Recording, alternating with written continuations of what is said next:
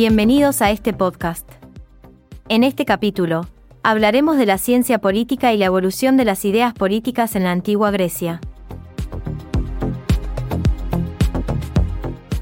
Antes de comenzar, hay que tener en cuenta que la materia de derecho político es equivalente a lo que en otras universidades se conoce como ciencia política. La definición de los temas dentro de la ciencia política causó debates entre doctrinarios y científicos, resultando en la creación de la lista tipo UNESCO en 1948, que establece los principales temas de la disciplina.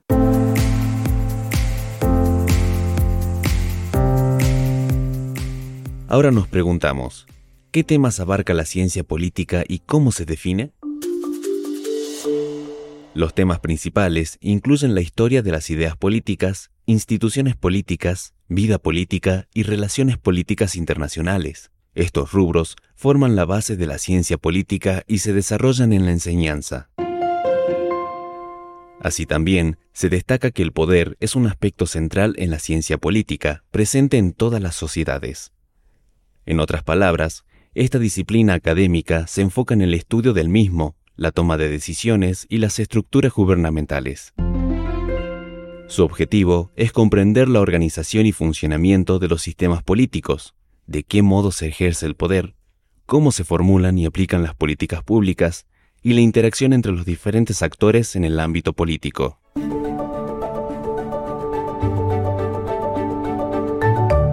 Siguiendo con este tema, se distinguen dos fases principales en la ciencia política, que están relacionadas al fenómeno del poder.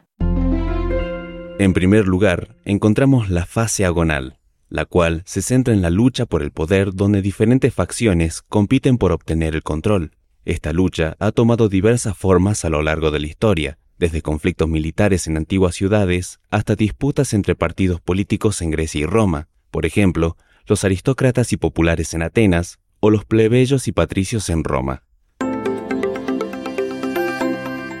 En segundo lugar está la fase arquitectónica, la cual se desarrolla una vez que una fracción obtiene el poder. En esta fase, se trata de estructurar el Estado de acuerdo con las ideas del grupo en el poder, dando forma y sentido al fenómeno a través de la estructura estatal.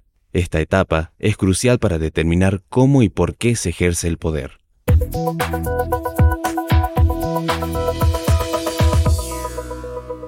Para continuar con el análisis, también es importante repasar brevemente la evolución de las ideas políticas desde la Grecia del siglo VIII a.C.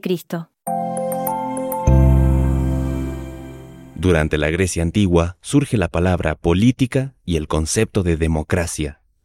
Atenas, en el siglo V a.C., ve florecer la democracia y se desarrolla una cultura singular en contraste con las civilizaciones orientales, donde la literatura griega destaca a individuos en lugar de monarcas.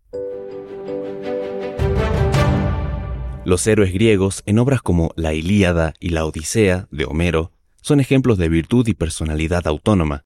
La cultura jónica, especialmente en Atenas, se caracterizó por eventos históricos y culturales. Así es como Atenas enfrentó al imperio persa, siendo símbolo de resistencia. De esta forma, Atenas se convierte en el líder de una confederación democrática en Grecia, con personajes notables como Pericles. Así se desarrolló la democracia directa y participativa, pero también surgieron tensiones y conflictos internos. Atenas se vuelve imperialista y enfrenta a Esparta en la guerra del Peloponeso. Tras esto, Atenas cae en decadencia por la peste y la derrota. El siglo V a.C. es el apogeo ateniense, donde la ciudad griega se destaca intelectualmente y militarmente. La educación y el Estado ideal son propuestos en La República, obra de Platón, donde filósofos gobernantes lideran por sabiduría. En conjunto, esto termina con la creación de un Estado justo y virtuoso.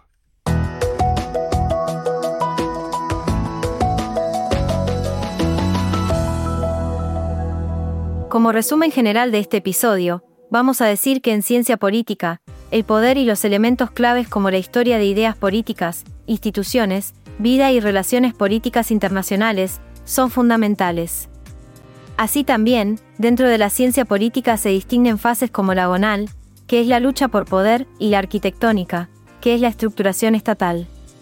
Por su parte, también repasamos que las ideas políticas emergen en la Grecia del siglo VIII a.C., época donde se empieza a reflexionar sobre la ciencia política y se advierte que la misma tiene que ver siempre con el poder. Esto fue todo por hoy. Recuerden ver la teoría en los libros, no solo en el módulo. Los esperamos en un próximo podcast de la carrera.